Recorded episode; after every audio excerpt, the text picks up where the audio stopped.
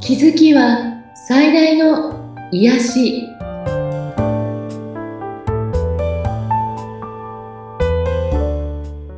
皆さんこんにちはアトラクションカウンセラーの広田ゆかりですアシスタントの菅千奈美です。ゆかりさん、今回もよろしくお願いいたします。よろしくお願いしますさあ、今回はどんなテーマになりますかはい今回はそうですね人間関係のお悩みの中でもはい。こう苦手な人とかうん。嫌な人合わない人はい。この悩みはかなり皆さん持ってらっしゃるんじゃないかなと思うのでええ。そのことも含めていろんなお話できたらなと思っています。はい。いいですね。聞きたいです。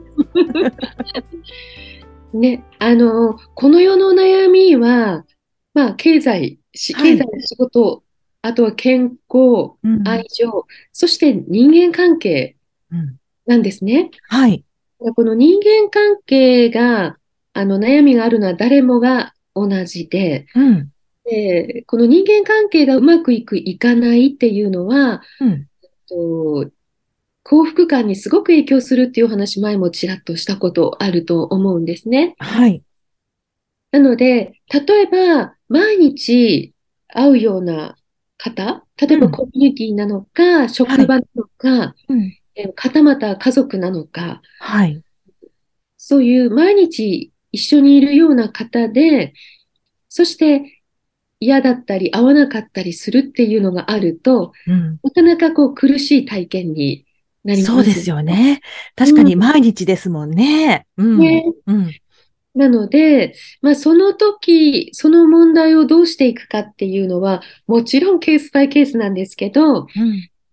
例えば、そうですね、結構ご相談事でも比較的多いかなと思うんですが、はい。例えば職場なら職場、えっと、友達関係なら友達関係で、うん。ちょっと嫌な人がいて自分がすごくこう、いじめられる、または圧迫される。うん。うん。うんで、そこをやめて違うところに行ったけれども、うん。またそこでも最初はいい人ばっかりだと思ったんだけれども、うん。そういう人が現れて、はいま。た同じようにすごくこう、えー自分がはい。迫害されていると感じる。うん。えっと、これ結構あると思うんです。うん。職場だけじゃないんですよ。いろんなコミュニティで、こういう自分をこう上からこう圧迫するような人がいて、やっとその人いなくなったと思ったら、次の現れた人がまたそうである、みたいな。はい。うんうんうん。これはパターンの法則がもうそこにあるんですけど、っはい。ていうことは、問題は外側ではなく、あなたの中にあるっていうことにまず気づいていくことなんですね。自分自身の中にあるということなんですね。ねうん。あの、例えば、合わない人ってもちろんいますよね。うん。はい、います。で、例えばこういうことがあって嫌な思いをして合わないって思ってる人、まあ、これはまあ理由があるからなんですけど、はい。何の理由もなく、特に嫌なことされたわけでもないのに、なんか嫌だわーとかっていう人って、はい、いらっしゃいますね。うんそういう場合は本当にね、波長の違う人なんですよ。はい。だから、それはそれで、あ、ちょっと波長違うのねとかうん。いうことで、別にみんなとどうしてもすごく親しくしなければとか、仲良くやらしなければということでもないので、はい。別にあの距離感を持っていればいいわけです。はい。うん、でも、えっと、どうしてもこう接点が必要になってくる人の中で、常に自分を圧迫するような人が現れるとしたら、はい。これはあなた自身の中にうん気づいて変えていけな、いかなければいけない傷があるので、その役をやってくれる人が現れてるとかんいうことになりますね。おーうん。あの、わかりやすい例で言うと、ええ。例えば、子供の頃にお父さんが厳しかった。はい。うん。ですごく厳しかったわけじゃないけれども、小さい時に怒られたことがすごく傷となって残って、はい。お父さんのことをなんとなく怖いと感じているというよううなん声もあるかと思うんですけど、はい。そうすると、大人になって、えっと、選んだ結婚相手が、え自分でね、好きになって選んだんだけれどうも、ん。うんと、怖いような相手であるっていう。で、えーはい。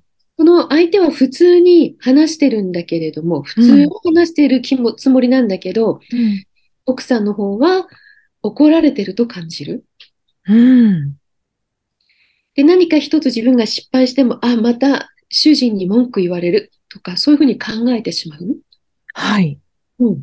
それって、どうしてって、別にそんなことを考えない人もいっぱいいるわけですよえね。え、ええ。そんなことで文句言われる必要がわけないじゃないと思うけど、本人もよく考えたらそうなんだけど、あ、また言われちゃうっていう、えっと、基準が全部そういうことになっちゃうわけです。うん。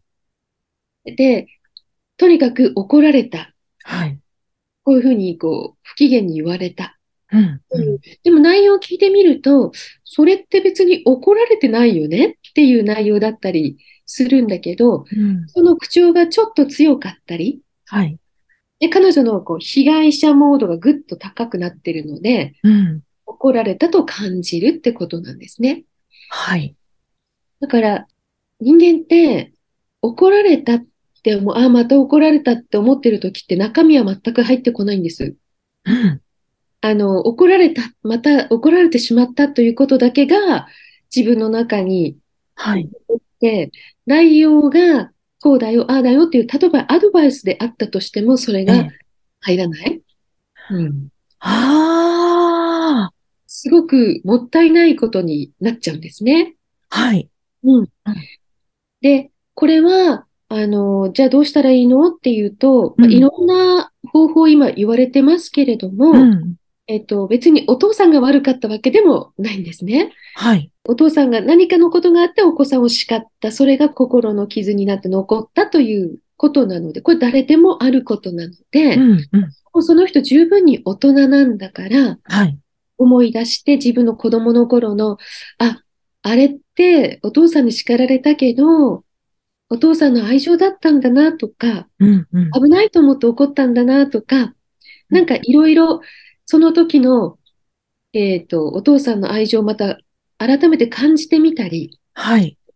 そしてその時の子供の頃の自分の傷を癒してあげるんですね。うん。あの、手放すっていう言い方もあるんですけど、はい。取り除くっていうよりも、はい。えーそこにね、愛を注いであげる。はあ。そこに愛情を注いであげて、ああ、あれは愛情だったなって、こうく傷、で、そこで傷を癒すっていううん。風にしてみると、で、自分が、えーご主人なり、えっと、職場の人なり、相手を怖がらなくなってみると、うん。こう意外と、その問題って解決していくっていうか、怒ったりしない不機嫌だったのが良くなるっていうのは出てくると思うんですね。ええ。だから、大抵起きてる物事、人間関係のトラブルっていうのは、自分で自分を、こう、自分の傷をうん。こう拡大していたり、はい。これを癒す必要があるから、うん。これに気づくための出来事が起きているんだなっていうふうに、えー一旦解釈してみるといいと思うんですね。うん。あと、もう一個は、その、人と最初仲良くなるんだけれども、はいなかなか途中からこじれちゃうんですよねっていうようなうん。方もいると思うんですね。はい。これもいろんなパターンあると思いますが、うん。結構そのパターン自分何回もあるんだよなっていう人は、うん。まずね、期待っていうのを自分がしてないかどうかをチェックしてみてください。これ必ずしてるんですね。相手に対してってことですかうんうんうん。例えば、えっと、お友達なり、上司なり、うん。あこの人いい人だって自分にすごくよくしてくれるとかね、うん。あこの人とってもす好きだわって、いい人だわってお友達のことを思ったとして、はい。えっと、結構その、そういう方って、急速にその人のことをぎゅっと好きになったり、すすごくリスペクトしたり、信じたり、うんするんですね。はい。そして、えっと、その人の本人がどうかということではなくて、自分の中で祭り上げてるの。きはあこういう人だっていう。うん。だから、うん。現実的に人って完璧ではないから、はい。その人のダメな面とか、全く違う面が、を見たときに、うん。期待と違ったっていうことで、その、がっくりくるわけです。はい。うん。で、そんなのって普通に人間関係、それは人間だもの、そうだよねっていうことなんだけど、はい。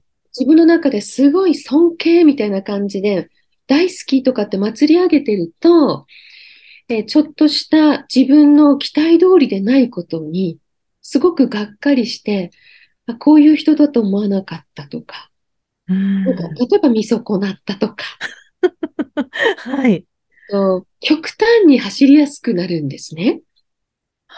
うん、大好きから、あ、もう違う、あの人違ったみたいな風に振うれん。てしまったり、うん。これ比較的女性の中で多いと思うんですね。うん。確かに言われてみると、なんかあったかもしれません。はい。これポイントは、相手は全く変わってないっていうことなんです。はい。相手は一貫して同じだったと思うんですね。はい。だけど自分の中でもうその人のいろんな面を見てしまった時にうん。違うっていう自分の中の気持ちのアップダウンなわけですね。うん、最初がもう高くて、だんだんこう低くなっていっちゃったってことですかね。 そうです。うんうんうん。うん。だから逆に最初嫌な人だなと思っていたのに、はい。一番いい人かもしれないって気づいたりするっていうパターンは長続きしますよね。はい。ありますね。そういうパターンの時もね。多分恋愛とかもそうだと思ううの。んうんうんううん。ん。なので、なんでしょうね。あの、必要以上に人に期待しない。はい。これは、あの、夫婦間であっても、親子でもそうですね。大体、みんう、なん不満になるときって期待しているうん。ときですね。はい。で、なんか、過去に満たされなかった欲求をそこで埋めようとしている、みたいな、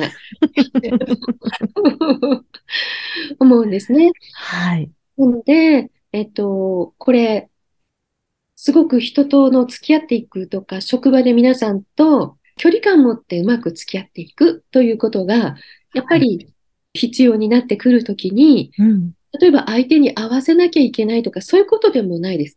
うん距離感持って付き合っていく。うんそして、集団生活だから合わせられるとこも必要になってきたり、うんうん。だけど全部合わせなくてもいいし、はい。みんなと、みんなのことが大好きじゃなくてもいいんだよっていう、うん。ゆるくしてあげるといいと思うんですね。そうですね。そうしないと自分が苦しくなってしまいますもんね。ねうん。だから、なんか人間関係いつも苦しいなって思う人は、うんちょっとこういうのを参考にしてほしいなというのと、まあはいその時も自分が期待してるのに気づいたら、あ、期待してるね、またねって、期待しなく、うんとし、しちゃダメな、ダメなんだよっていうか、うん。期待するんじゃなく、ありのままを見るんだよっていうことをいつも自分に言ってあげるといいと思うんですね。はうん、そして、あとやっぱりその、女性でやっぱり多いのは圧迫が苦手、あの、え例えば苦手なお客様とかはね、い。うんうんういまん。すよね。まあ、男性でもそうかな、なんか強気の人が苦手とか、はい。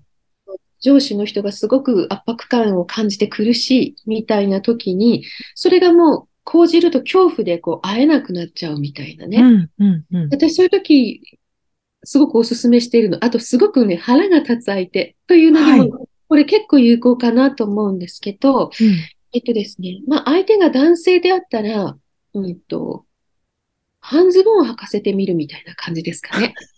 うんんどういうことですか半ズボンを履かせてみ多る。分イメージのイメージの中でね。うん。圧迫感じるときっていうのは自分の中で大きく見えてるみたいな感じなんですよ。はい。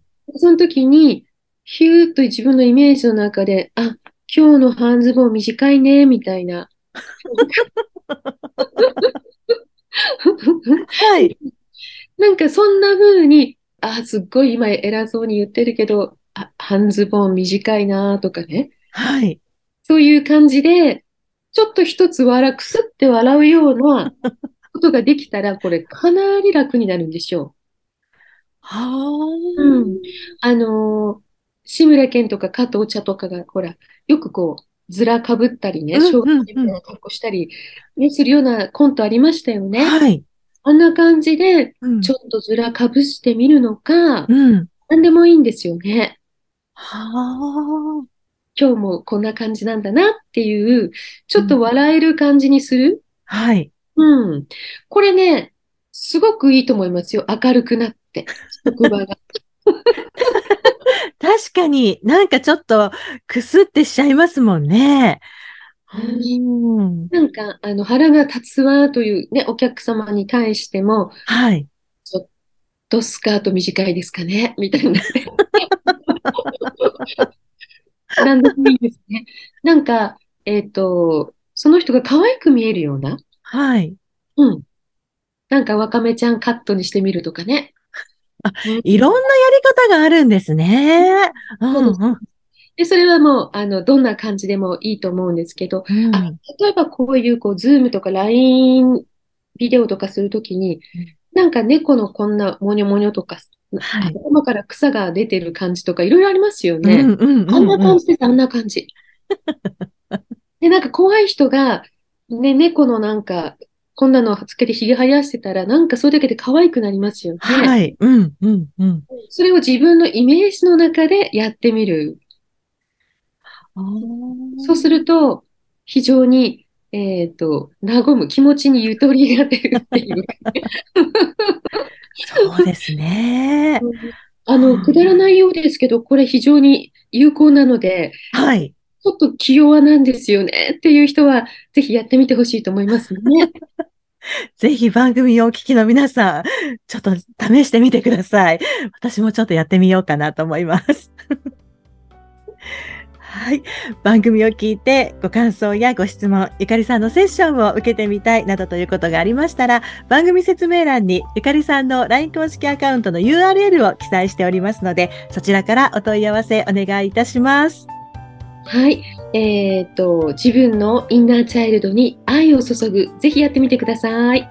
ゆかりさん、今回もありがとうございました。ありがとうございました。